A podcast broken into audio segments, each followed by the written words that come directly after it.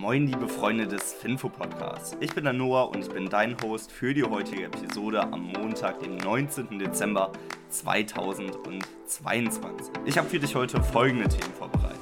Deutschland setzt auf Huawei-Technik, die USA setzen chinesische Unternehmen auf die schwarze Liste, Herbert Dies im Infineon-Aufsichtsrat und die Deutsche Post ist an Schenker interessiert. Bevor wir jetzt aber mit dem ersten Thema loslegen, erstmal ein grober Marktüberblick. Letzte Woche hat der S&P 500 2,21% eingebüßt, der DAX sogar 2,85%. Das alles geschlagen hat aber der Bitcoin, weil der hat sogar 5,49% verloren. Und damit beginnen wir direkt mit dem ersten Thema für heute, und zwar Deutschland, die auf Huawei-Technik setzt. Deutschland ist bei der Ausrüstung des 5G-Handynetzes abhängiger von Huawei als noch von dem 4G-Netz. Das sorgt natürlich für Kritik und wachsende Sorgen über chinesische Beteiligung an kritischen Infrastrukturen in Deutschland. So ist Huawei für 59% des 5G-Netzes in Deutschland verantwortlich. Das heißt für Basisstationen und auch die zugehörige Infrastruktur, dass sich Handys mit dem Mobilfunknetz verbinden können. Bei dem leistungsschwächeren 4G-Netz waren es noch 57%. Entgegengesetzt von Deutschland haben viele europäische Länder sogar chinesische Unternehmen ganz oder teilweise aus 5G-Netzen verbannt. Eben weil die Sorge besteht, dass die chinesische Regierung Daten abgreifen könnte oder die Telekommunikationsinfrastruktur schädigen könnte. Wer hier in letzter Zeit besonders rausgestochen hat, ist natürlich die USA. Natürlich kein Land innerhalb der EU, dennoch ein sehr prominentes Beispiel. Und damit kommen wir dann auch direkt zum nächsten Thema, und zwar den USA, die chinesische Unternehmen auf die schwarze Liste setzen. So hat die US-Regierung 36 chinesische Unternehmen auf die schwarze Liste gesetzt, mit dieser, mit dieser der Zugang zu US-Technologie erschwert wird. Betroffen sind hier insbesondere Halbleiterproduzenten wie Yangtze Memory Technologies, kurz YMTC, und auch Hefei Core Storage Electronics und viele weitere. Das zumindest teilte das US-Handelsministerium mit. Begründet wird das Ganze, dass man dem entgegentreten möchte, fortschrittliche Technologien für militärische Modernisierung und Menschenrechtsverletzungen einsetzen möchte. So sind auch von den 36 Unternehmen 21 Unternehmen in einer engen Verbindung zum chinesischen Rüstungssektor durch zum Beispiel die Produktion von Chips für KI. So sind sieben von den Unternehmen unter anderem auch an der Entwicklung von Hyperschallraketen und ballistischen Raketen beteiligt und ein Unternehmen steht auch in der Verbindung mit der Unterdrückung der muslimischen Minderheit der Uiguren. China dagegen wehrt sich natürlich gegen die Maßnahmen und sagen, dass es eine wirtschaftliche Zwangsmaßnahme wäre. Ich persönlich kann aber den Punkt von den USA verstehen und kann mir auch gut vorstellen, dass einige andere Länder nachziehen werden. Und damit kommen wir auch direkt zum Fakt des Tages, weil die chinesische Nationalhymne heißt der Freiwilligenmarsch. Kommen wir jetzt aber direkt zum nächsten Thema und zwar soll Herbert Dies in den Infineon-Aufsichtsrat.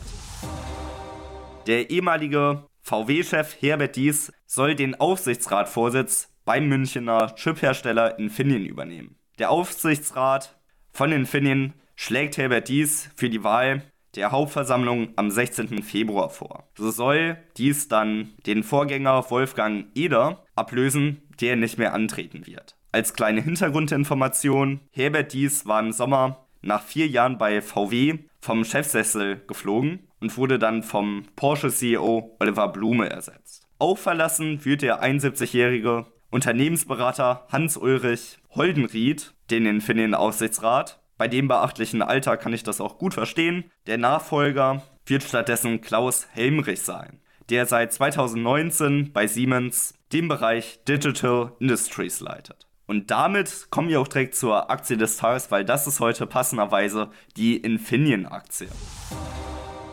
Infineon ist der größte Halbleiterhersteller Europas. Das DAX-Unternehmen mit Sitz in Neubiberg hat es sich zur Mission gemacht, unser Leben mit Hilfe ihrer Produkte leichter, sicherer und grüner zu machen. Das Unternehmen entstand im Jahr 2000, als Siemens Infineon mittels Spin-off an die Börse brachte.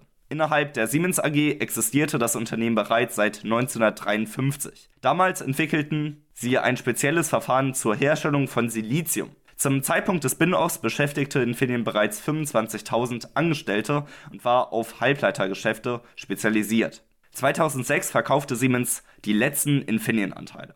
Nur zwei Jahre später flog Infineon aus dem DAX, da der Konzern wie viele andere Unternehmen hart von der Weltwirtschaftskrise betroffen wurde. Mithilfe des neu ernannten CEOs Peter Bauer konnte die Insolvenz jedoch abgewendet werden und Infineon wurde 2009 nach nur einem Jahr wieder in den DAX aufgenommen. Im Frühjahr 2000 übernahm Infineon seinen Geschäftspartner Cypress und ist seitdem Europas größter Halbleiterhersteller. Der aktuelle CEO, Dr. Reinhard Ploss, welcher allerdings im April 2022 von Jochen Hanebeck, dem noch aktuellen COO, abgelöst wird, er ist studierter Elektroingenieur, arbeitet seit 1995 bei Infineon und kennt sich da bestens mit den Produkten aus. Die Aktien von Infineon sind zu knapp 74% im Free Float und Ankeraktionäre gibt es keine, wobei der größte Aktionär BlackRock mit 6,8% der Anteile ist. Das Geschäftsmodell von Infineon ist recht simpel. Die Herstellung eines Halbleiters kann nämlich in zwei Schritte aufgeteilt werden. In der Frontend-Fertigung werden die Wafer, also die Scheiben aus Silizium, bearbeitet.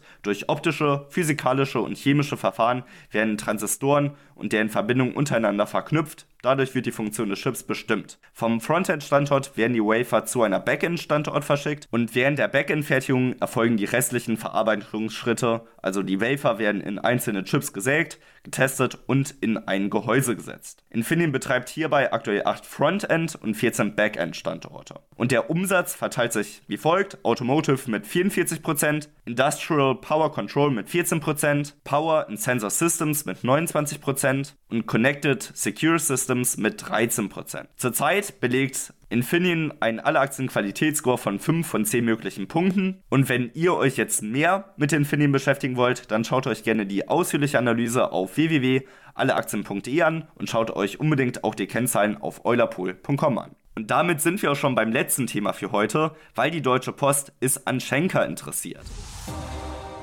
Die Deutsche Post ist nach Angaben des Manager-Magazins an der Übernahme des Bahnlogistik-Tochterunternehmens Schenker interessiert. Und das Ganze macht auch Sinn, weil in Verbindung mit Schenker wäre die Speditionsdivision der Post weltweit der klare Marktführer. Bei der Überlegung der Post spielt wohl auch eine Rolle, dass andernfalls Konkurrenten wie Maersk oder der dänische Spediteur DSV Schenker kaufen könnte und somit die Nase vorne haben könnte.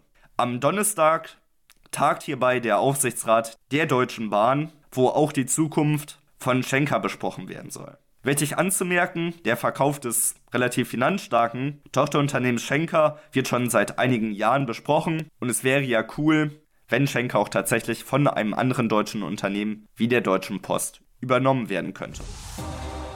Ich halte euch da auf jeden Fall auf dem Laufenden und wir hören uns morgen am Dienstag wieder. Ich freue mich auf euch. Macht's gut. Ciao.